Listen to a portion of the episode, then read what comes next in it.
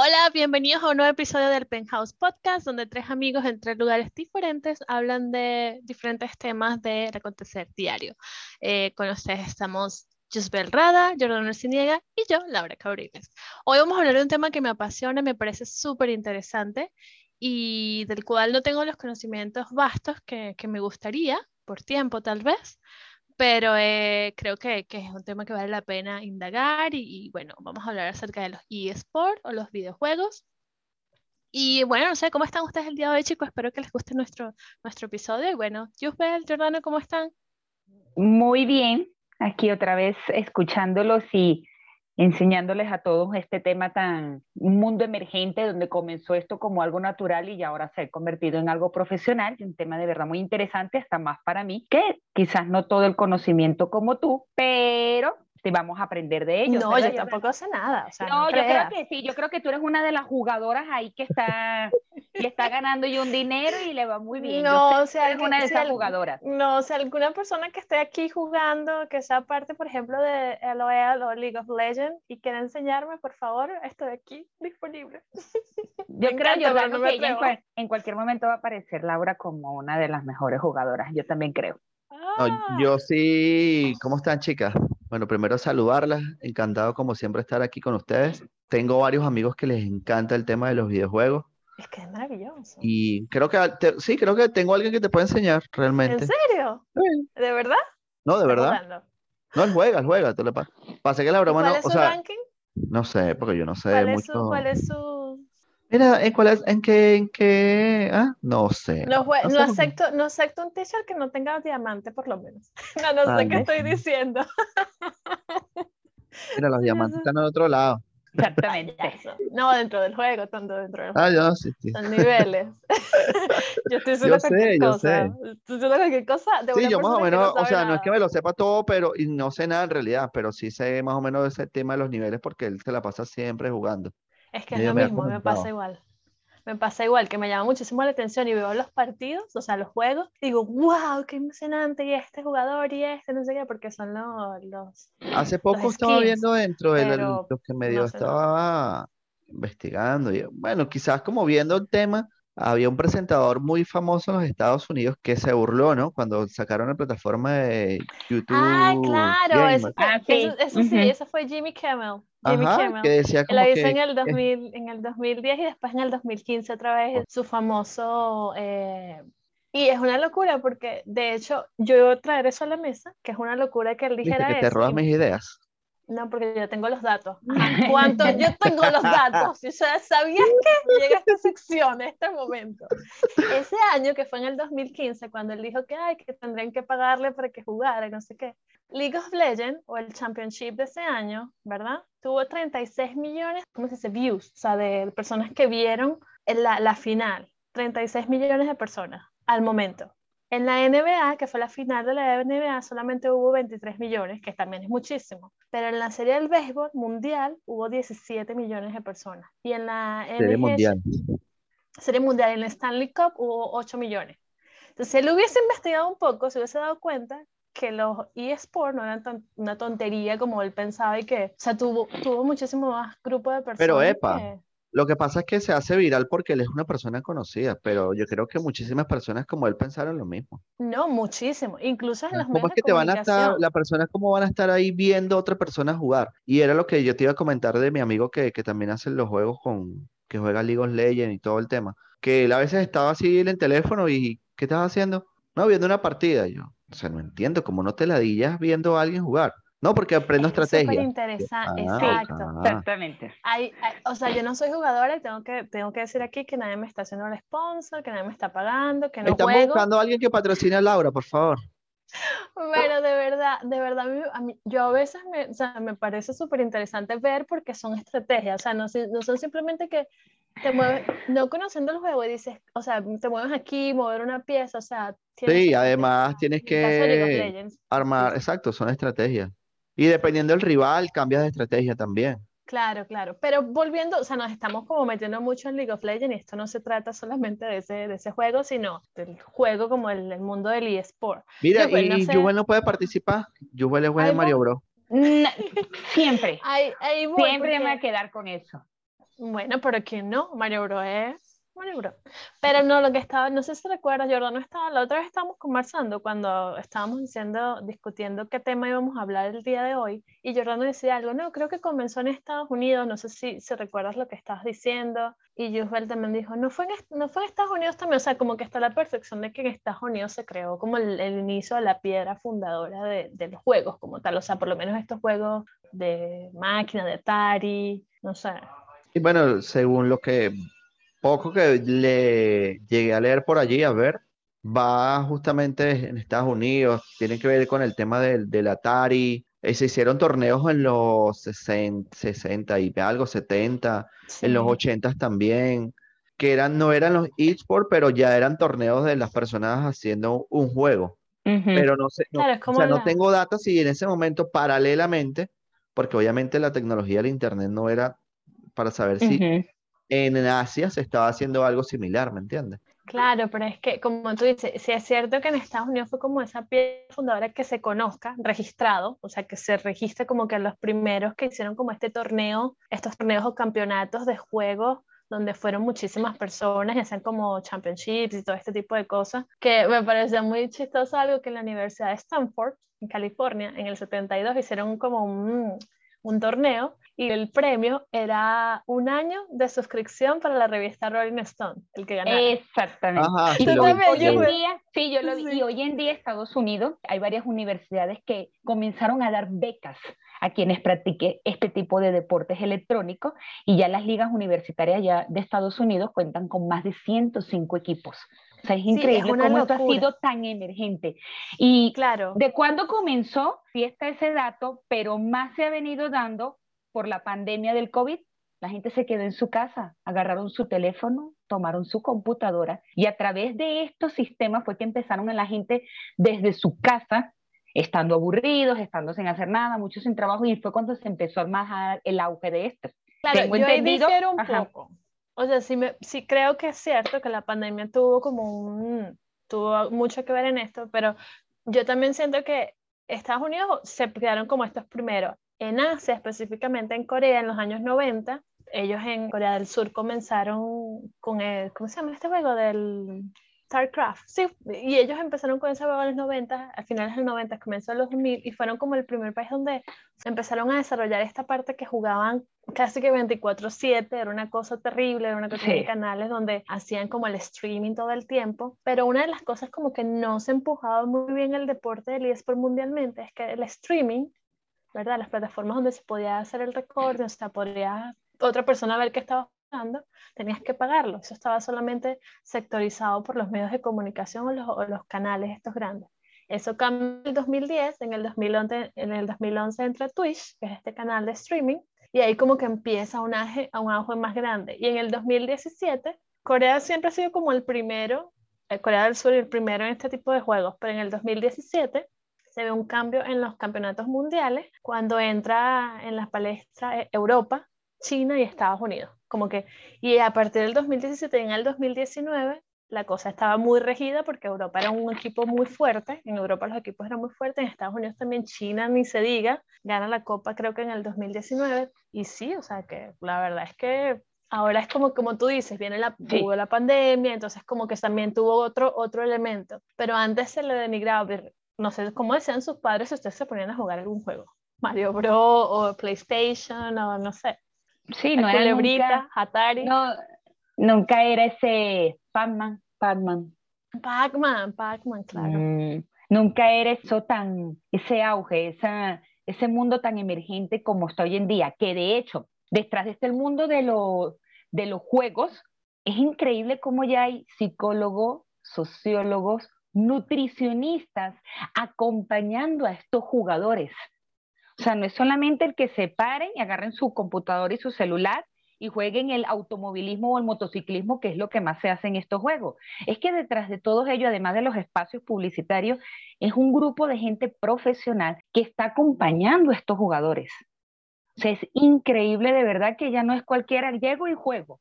Es como se ha convertido en algo ya hasta profesional, ¿no? Y muchas de las páginas que uno pueda seguir a ver esto se llaman Federación Profesional de Deportes Electrónicos, o sea, con la palabra profesional. tomando. Claro, claro. O sea, es increíble.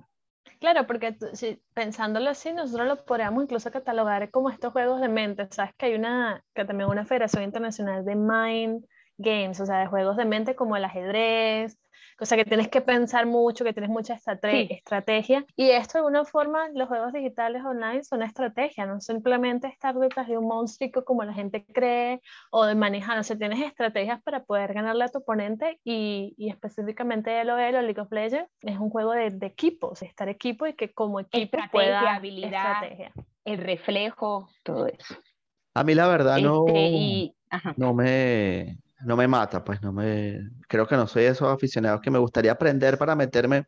No, no, creo que soy de la vieja escuela de juegos más de, de, personas face to face, jugar físicamente, de jugar béisbol, de jugar baloncesto, ¿sabes? Que requiera yo estar en un espacio con otras personas allí en, vivo y directo, no. Pero es lo mismo, o sea, claro, y lo respeto y todo, pero cuando, por ejemplo, vas a un mundial, de eSport yo no he ido. En un momento, por favor, si alguien me invita. Mira, yo todo, por favor, si alguien me invita, por favor. Si alguien tú no sabes, tú no has ido. ¿Ah? No, yo tampoco. Este, pero, pero si, ves, si ves los campeonatos, ¿verdad? los he visto. Es lo mismo. Es como que tú fueras a una final de un béisbol, del béisbol, que a ti te encanta y me parece que lo más normal del mundo. Sí, lo que pasa es que está la modalidad donde hay una persona a través de un control manipulando algo y son las habilidades de tus manos y tu mente lo que, lo que hace que tú estés haciendo allí. Lo mismo, lo mismo pasa en el béisbol, es la habilidad de tu mente y de tus manos cuando tienes que batear, por ejemplo. Sí, pero físicamente requiere de todo tu cuerpo. Pero el físicamente... también, el de computadora también, porque no es simplemente tus manos, tú tienes que, suena estúpido lo que estoy diciendo, mira, no, lo, ves así, Jordana, bueno, yo sí lo comparto. No, pero es que, es que ven acá, imagínate el baloncesto cuando tú estás en movimiento físico, girando, saltando, o sea, no es, lo mismo. Es todo el, cuerpo. Es claro. todo el cuerpo. yo estuve leyendo que la gente que está en esto, que dura más de 14 horas en entrenamiento, está más de 14 horas en práctica, hasta la silla que van a usar para poderse acomodar y su espalda. Todo perfectamente. No es, es verdad, yo también soy más de irme al aire y, e ir a jugar y mover todo mi cuerpo y hacer ese, trip, ese tipo de práctica. Yo, o sea, yo tampoco duraría tanto tiempo quizás en un teléfono, en una computadora, pero hoy en día es el juego, pues seriamente los quieren incluir en los Juegos Olímpicos de París 2024, que no está aprobado, simplemente lo quieren hacer. O sea, es una disciplina y lo quieren meter en otros Juegos asiáticos, pero de cómo esto ha venido dando. Pero qué tanto tú tienes que darle al cuerpo, qué tanto esa habilidad o esa destreza ya, ya es mental, en que en el básquet, en el béisbol, en el voleibol, ya tú sabes cuántos son los puntos, cómo es la cancha y esto. Estás moviéndote. Aquí todo es a través de una computadora. Tantas horas que duras sentado en ese teléfono, que bueno, más adelante hablaremos de, si esto afecta en la salud o no, pero ya eso es otro tema, que sí, por supuesto. No, pero también ellos tienen su, ojo, también tienen su preparación física igual. Ah, o sea, que siempre no es porque están sentados allí, están, no, no, no, tienen su preparación física, psicológica, todo este tema que tú mencionaste hace rato. Exacto. Hasta nutricionista. Y, es genial. Es como lo más parecido que, que, dicen, el tema que se quizás se pueda acercar es al tema de la Fórmula 1, ¿no? Porque estás allí como algo mecánico, pero también... Okay. Y, los, y los, los, los jugadores, escúchame los pilotos también tienen entrenamiento, ¿me entiendes? Y más que todo últimamente, porque la Fórmula 1 de hace 10 años, o la que yo veía cuando niña, o sea, cuando estaba más joven, no es la misma fórmula uno de hoy en día. Ahora es todo más digital, más control, porque bueno, quieren como el safety o no sé, y se le quita un poco la emoción, pero, pero entiendo, entiendo lo de la seguridad y que todos estén bien, pero la Fórmula 1 de hace un par de años era una cosa que, o sea, yo recuerdo sentarme y verla y decir, wow, y, eh, ¿sabes? Y yo, yo siento que tienen como una conexión de los, del, bueno, no sé, a lo mejor si cualquier cosa viene de una persona, recuerde que viene de alguien que no tiene ninguna experiencia en juegos digitales, pero... Ni manejando Fórmula 1. Se llama la Fórmula 1. ¿Te imaginas que Laura no tengo experiencia jugando, pero Fórmula 1 sí un poquito? Bueno, pero tú sabes que yo soy fan número uno, no fan número uno, pero No, pero digo manejar. Desde, desde, Es que yo siento, cuando yo manejo, que yo manejo como un piloto de Fórmula 1. Probablemente en la realidad sea totalmente distinta, pero en mi mente. Pero en los juegos te crees. sí. o sea, no, pero, hay pero... que tener confianza, muchachos. Hay que tener no, no confianza. solo, claro. Es que recuerda que, que, los psicólogos dicen que cuando tú piensas en lo que, en la acción, que incluso no la estás haciendo, despierta los mismos sensores, no sé cómo se le llama, a como cuando estás haciendo la, la realidad. Es decir, porque la otra vez lo veía en, en un psicólogo de baloncesto y él decía, si tú en tu mente crees que estás haciendo un giro, el disparo de tres, tal cual bien, en el momento que lo vayas a hacer lo vas a, lo vas a lograr, porque es que se activan los mismos sectores del cerebro en el momento de pensarlo y hacerlo. Entonces, bueno, denme un segundo que voy a ir a abrir mi cuenta de League of Legends y voy a, hacer rank, voy a estar en el top 10. Nosotros vamos, so vamos a ser tus primeros seguidores. Tú sabes este, que sí. Este podcast es patrocinado por Laura Cabriles. Gamer. que no sabemos nada de esto. Bueno, Epa, ¿Ustedes cuál es, su, cuál es eh, su primer Nintendo? Los primeros juegos que tuvieron así que se, que se enfiebraron, que Eh, dijeron, "Berro, no puedo vivir sin esto, jugar, jugar y jugar y jugar. Se, se llamaba así, creo que se llamaba Nintendo 42, Nintendo 44. La normal, la cajita y con la pistolita y el Mario Bros. y el carrito y, el, y todos esos juegos. ¿No se llamaba así? ¿Se acuerdan que teníamos que poner como este que era como tipo cassette, pero no cassette, y era amarillo y lo ponías en el... Es que depende, ese, era la- ese creo que era el asiático, ese Nintendo. Ah, a mí me El que lo ponías Es que, arriba. ¿sabes qué? Que estaba la consola y lo colocabas arriba, ¿no? Y, y lo- y lo bajaba. Ajá. No, el otro es el que tú estás diciendo que baja, creo que lo introducías y lo bajabas, ¿no? Ese, es que Ese es el que americano. Mi, mi- mi papá nos los regaló a nosotras, pero nunca nos dejaba jugar, o sea, nos los regaló, pero más jugaba él. Ah, ese hizo un regalo. Entonces, ajá, y siempre jugaba el del carrito rojito que pasaba por la autopista. Ese, pero yo le decía, mi papá lo- los compró para nosotros, pero siempre jugaba era él. Entonces no recuerdo mucho. ¿Y ¿Quién tú, recuerda la? Tamagotchi? No, o sea, yo, la verdad es que yo de pequeña, yo era más, o sea, tengo que confesar que de pequeña siempre estuve como más enfocada en libros, más que, Ok. que en juegos. Pero en casa sí habían esos por mis hermanos también, entonces sí recuerdo Pero no jugaba. que otro. Sí, pero Mario, jugábamos muchísimo Mario, este, ¿cómo se llama? Street, Street Fighter, el que eran de dos, uh, uh, uh, cuando ibas a las maquinitas. ¿Te acuerdas que ibas a, Ah, sí. Ajá. este, recuerdo tener la Tamagotchi. Tamagotchi era que se llamaba. ¿Qué estás No hablando? La mascotica, Tamagotchi, el que era. que Ah, las mascotas comida. virtuales. Ajá. Ah, ¿verdad? Ah, pero ya, ¿es bueno, no sé, ya yo soy. Y eso ya No después sé, no lo. Ya es otra cosa, sí, yo estoy Sí. en vez de enfocarme en esto, pero, pero sí, o sea, sí recuerdo, pero para ser honesta, o sea, no es así como que mi niñez estuve así como que los juegos fueron, wow, sí recuerdo tener Ataris, este, las consolas estas que teníamos y eso de niños, pero, pero no fue así como que, wow, si le preguntas a mis hermanos tal vez, no sé, pero lo mío era más libros, o sea, prefería estar, comprar libros o leer libros. Los libros de Jane de- Austen, que Ven me acá. encantan. Si no estabas de- en- jugando Nintendo y estabas, o sea, iba, si me imagino que si ibas a jugar a la calle, que si el escondite y todo esto.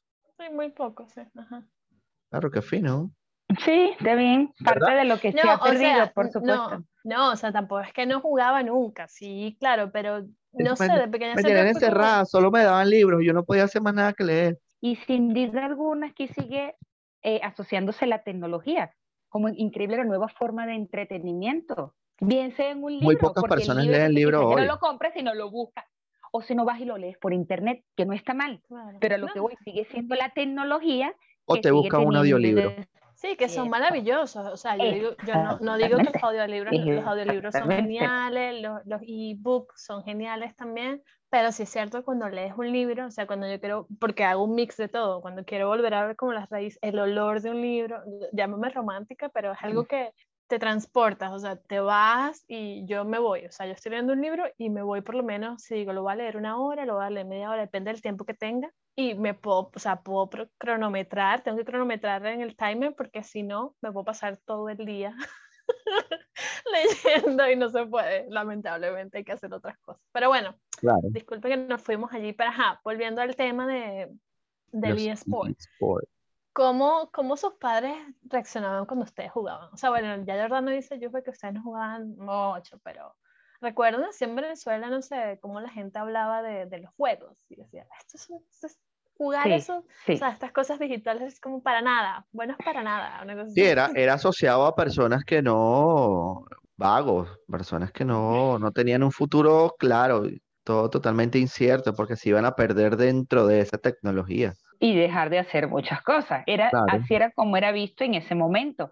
Y quizás ya hoy en día no, porque eh, como estamos repitiendo, esto es un tema que ya es algo más profesional. O sea, estaba viendo yo que la mayoría de los jugadores son de 18 a 28 años, ¿no? Los consumidores pueden llegar hasta 38 años. Y cuando ya estos jugadores salen, que ya no pueden jugar, no es que se quedan sin eso, son como los profesores, son como los entrenadores. O sea, cuando salen de esa edad, la mayoría de los jugadores son hasta los 28, entrenadores 38. La mayoría, 85%, son los hombres. Pero no es que haya ya yo no puedo participar. No, es que ahora ellos van a ser los entrenadores. Como hoy en día es eso, mientras que antes eran, eran vistos, esos son los que no hacen nada, los que quizás no leen, los que quizás no van a estudiar, pero hoy no, insisto, sigue siendo la tecnología, sigue siendo ahora el videojuego, pero ¿qué tanto te va a consumir? ¿O qué tan profesional te vas a convertir en eso? Hablando de que ahora ganas muchos millones por eso, los profesionales. No nosotros que llegamos y vamos a jugar los profesionales. O sea, el dinero que también... De dólares. sí, una cantidad exorbitante. No recuerdo, creo que fue 2000, que lo estábamos hablando en estos días, que hacían la comparativa con el, un gran slam que, que ganó Djokovic, que eran 3 millones y tantos de dólares, y la persona que estaba jugando, un joven de 16 años, también ganó algo similar, ¿no? 3 millones y tantos de dólares. Tengo entendido que para los mayores de edad su sueldo puede llegar a ser 3.626.000 y para un menor de edad, por su edad, puede llegar a ser 2.712.000 dólares. Estoy hablando de dólares. Depende de los equipos también, o sea, en, Asia, en Asia pagan muy bien, en Europa también, no sé mucho lo de los equipos en Estados Unidos, pero imagino que también pagan muy bien. Y sí es impresionante, lo cierto es que después de, de las poquitas cosas que sé, sí podría decir como que las fechas o los puntos culminantes de cuando hubo el cambio en los juegos digitales, yo creo que en el, en, al inicio de los 2000 en Corea, en Corea del Sur, porque fueron los primeros como que abrieron esa ventana al mundo de decir, ah, pero ellos lo están haciendo. O sea, si se puede, si se puede, la gente sí está interesada en ver a otras personas jugando. O sea, es como que de forma digital, porque ya eso se sabía cuando jugaban fútbol o deportes y todo este tipo de cosas, pero, pero no estaba como muy claro esto. Luego hace una transición, en el 2013 como que se empieza, cuando hay como la Champions y todas esas cosas se empiezan a ver como que, ah, no, sí, estos equipos en Corea están súper geniales. Yo siento que en el 2017 fue como que hubo ese cambio cuando muchas empresas, en el 2015, que este chico, este equipo de coreano gana el Mundial por segunda vez, y después entra como que otra vez en el 2017 empiezan otros otros equipos, como en Europa, como en Estados Unidos, como en China, y dicen, ah, esto tiene potencial. Obviamente con el cambio de Twitch en el 2000, con el inicio de Twitch en el 2011 también hubo como esa variación, pero podría decir que inicio de los 2000 en Corea del Sur, luego el cambio del Twitch, que ahora podría ser broadcasting, que todo el mundo podría verlo en el 2011.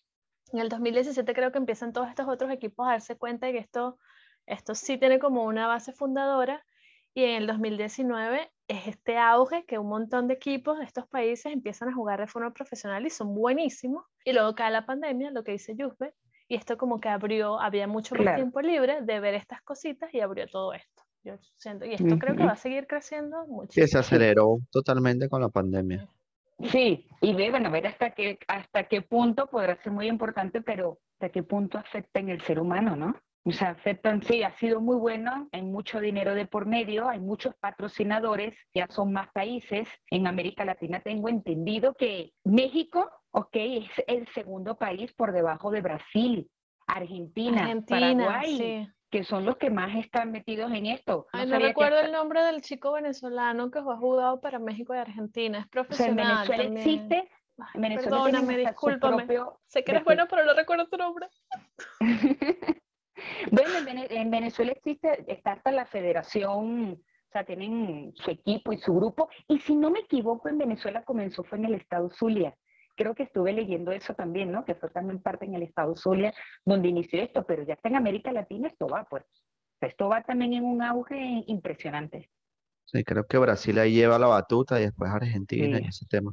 También estaba viendo el otro día eh, lo que les comentaba de la realidad virtual y cómo a veces el cerebro tiende a confundirse porque se supone que estás haciendo una actividad física cuando no lo está haciendo el cuerpo y eso tiende a, a confundir tu cerebro, provoca mareo, malestar en general de las personas hasta que se van adaptando, ¿no? Claro, sigue siendo, es un deporte donde más insumos tengas o, o cómo se te va apoyando, bien sea con patrocinador o no, pues te va a ir mejor, porque al final de todo eso es lo que te va a ir ayudando. Claro, lo que pasa es que yo siento que hay que tener la mente abierta, como ya para ir finalizando esto, hay que tener la mente abierta también para entender que la llegada del Internet a nuestras vidas ha tenido muchos cambios, ha producido muchos cambios, han generado muchas cosas nuevas y la forma nuestra generación tenía una forma distinta de ver las cosas y obviamente esta generación nueva tiene otro, nació con esto. tiene otro recorrido, nació con esto, es distinto. Y bueno, nosotros hablamos como si fuésemos unos viejos así terribles. Y no, Lo que pasa la es verdad que que las no. nuevas tecnologías son muy, son muy veloces y eso Exacto, pareciera que fue o hace sea, mucho y no, fue hace mucho, empezando, al- empezando los 2000, o sea, Correcto. tiene muy poco 22 tiempo. años. No, y, y ganando así como que profesionalmente, o sea, creo que es el 2010, 2011, como que se empieza a hacer todo este tipo de cosas, corríjanme si no es así, pero en fin, o sea, son cosas distintas, son cosas nuevas, hay que estar abiertos a ellos, pero también no hay que alejarse de la realidad y decir que todo es positivo, como menciona Yusbel Giordano, hay cosas seguramente que afectan y que deben ser evaluadas y que como en toda, en toda práctica deportiva, porque existe en todos lados, tal vez aquí con un poco más atención porque es algo digital, pero bueno, este, la verdad es que a mí me gusta muchísimo. Pero bueno, no sé, vamos a... Deberías ponerte De a jugar. hecho, ahorita, el No. 11 de febrero, el 11 de febrero de este año, el 2022, l- ha sido tanto el auge cómo puede afectar o no que la Organización Mundial de la Salud cla- clasifica la adicción a los videojuegos como una enfermedad mental. Ahorita. Claro, eso ya ahorita ese es el 11 otro, ya ese, Eso es ya otro ese es tema. otro, ese es otro tema porque aquí estamos hablando específicamente de los juegos, de los videojuegos, de los juegos digitales, como de forma profesional y cómo las personas la ven. Y Claro, Diría en bueno, nuestro pueblo, es harina de otro costal. Exacto. Exactamente, pero digo que Pero es independientemente importante de saberlo, sí. si la dijo como una adicción, no sigue siendo, es el auge ahorita. Yo estuve leyendo para, para tratar temas en esta mesa, me llamó mucho la atención, o sea, hasta me puse a ver los juegos, cómo lo hacían, cómo eran los chicos y cómo se ponían, o sea, llama mucho la atención y de verdad esto va a seguir creciendo. Sí, es interesante. Pero bueno, para finalizar el día de hoy, Jordano, no sé, tus últimas palabras por el, No, por el últimas episodio no. de hoy. Mis últimas por el episodio de hoy. Mucho cuidado. Nada, como siempre, tema nuevo, tema que vas aprendiendo y un tema donde uno dice, pues hay una oportunidad de futuro para las personas que se meten en esto de los... Sí. ¿Y tú, Josben? Estoy- yo te voy a apoyar cuando seas la primerita ahorita, que, que sé que quieres jugar y Jordano y yo vamos a estar ahí apoyándote. Bueno, yo creo que con esta información queda completamente, bueno, no completamente, pero sí queda mucho más claro cómo ha evolucionado este tema de los eSports, como bien explicó Laurita, cómo el, el auge en Asia ha sido mucho más fuerte. Sí, sí, sí, los pioneros, los juegos pioneros, sin duda alguna, fueron StarCraft, Street Fighter y el otro que es como una crucecita, que no recuerdo el nombre, y como que los que dieron, perdón, pero algo así como Warcraft, o son- algo así. Y los que dieron como el full potential, o sea, como, la, como que abrieron esa puerta a al- algo más eh, profesional, Universal, fueron Halo. Call of Duty, League of Legends, Counter-Strike, Data, o sea, Data o Duty, algo así, no sé. Pero sí, o sea, esto simplemente fue una conversación de tres amigos, déjenme aclarar, esto no es este, una, una investigación profesional, esto es simplemente de personas que no sabemos, bueno, que un queremos hablar un poco de un tema, como Claro, cuando te sientas exacto. con los panas en una reunión, "Ve, ¿tú has visto esto?". Exactamente. Listo. Porque estoy segura, no, aprendimos, claro. aprendimos de esto para traer puntos a esta mesa Y me- conversarlo. y conversarlo y sobre todo animarte a ti, Laurita, de que seas, par- que seas una de las próximas jugadoras. No, porque la verdad es que esto, estos son conversaciones entre amigos, o sea, esto no es, aquí, aquí es verdad, tenemos como referencia, buscamos algunas veces y tenemos información, pero es más que todo una conversación y yo sé que las personas que están escuchándonos allá afuera, que sí conocen del tema, dirán, pero qué loco, están hablando de estos locos, pero fue con mucho Bueno, respeto, con mucha perfecto, admiración. Que nos hagan los comentarios, así vamos aprendiendo también. Exacto, Exacto. exacto. ¿En dónde pueden hacer los comentarios? Por ejemplo, si te vas a YouTube y buscas el canal del Penthouse Podcast, Que está hermoso. nuestros comentarios. Si nos nos quieres escuchar decir- en Spotify, también el Penthouse Podcast. En Amazon Claro. Music también nos puedes buscar. En Google Podcast también, en Anchor también, donde tú quieras, estamos. ¿ah? El Penthouse Podcast. en Instagram, el Penthouse Podcast. en Perú estamos. Sí. Hasta en Perú estamos. Estamos en Perú, estamos en Irlanda, estamos en México. Tenemos una representación allí con Jordano. No, y si nos quieren decir cuál es tu jugador favorito de League of Legends o de, de All, por, por, supuesto que yo, mi favorito es Faker.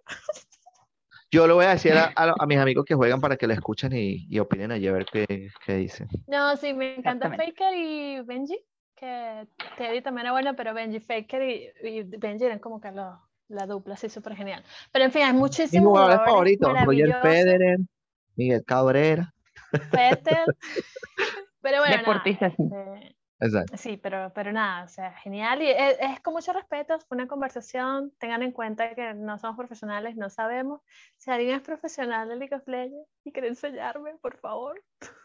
Por todas esas redes sociales que acaba de mencionar Jordano, háganos sus comentarios y nosotros también aprendemos de todo lo que nos quieran decir. Gracias por escucharnos y siempre un gusto, chicas, hablar con ustedes. Las quiero muchísimo. Sí, fue genial. Nosotros también todos los queremos. Chao. Y esto fue todo por el día de hoy. Chao. Bye bye.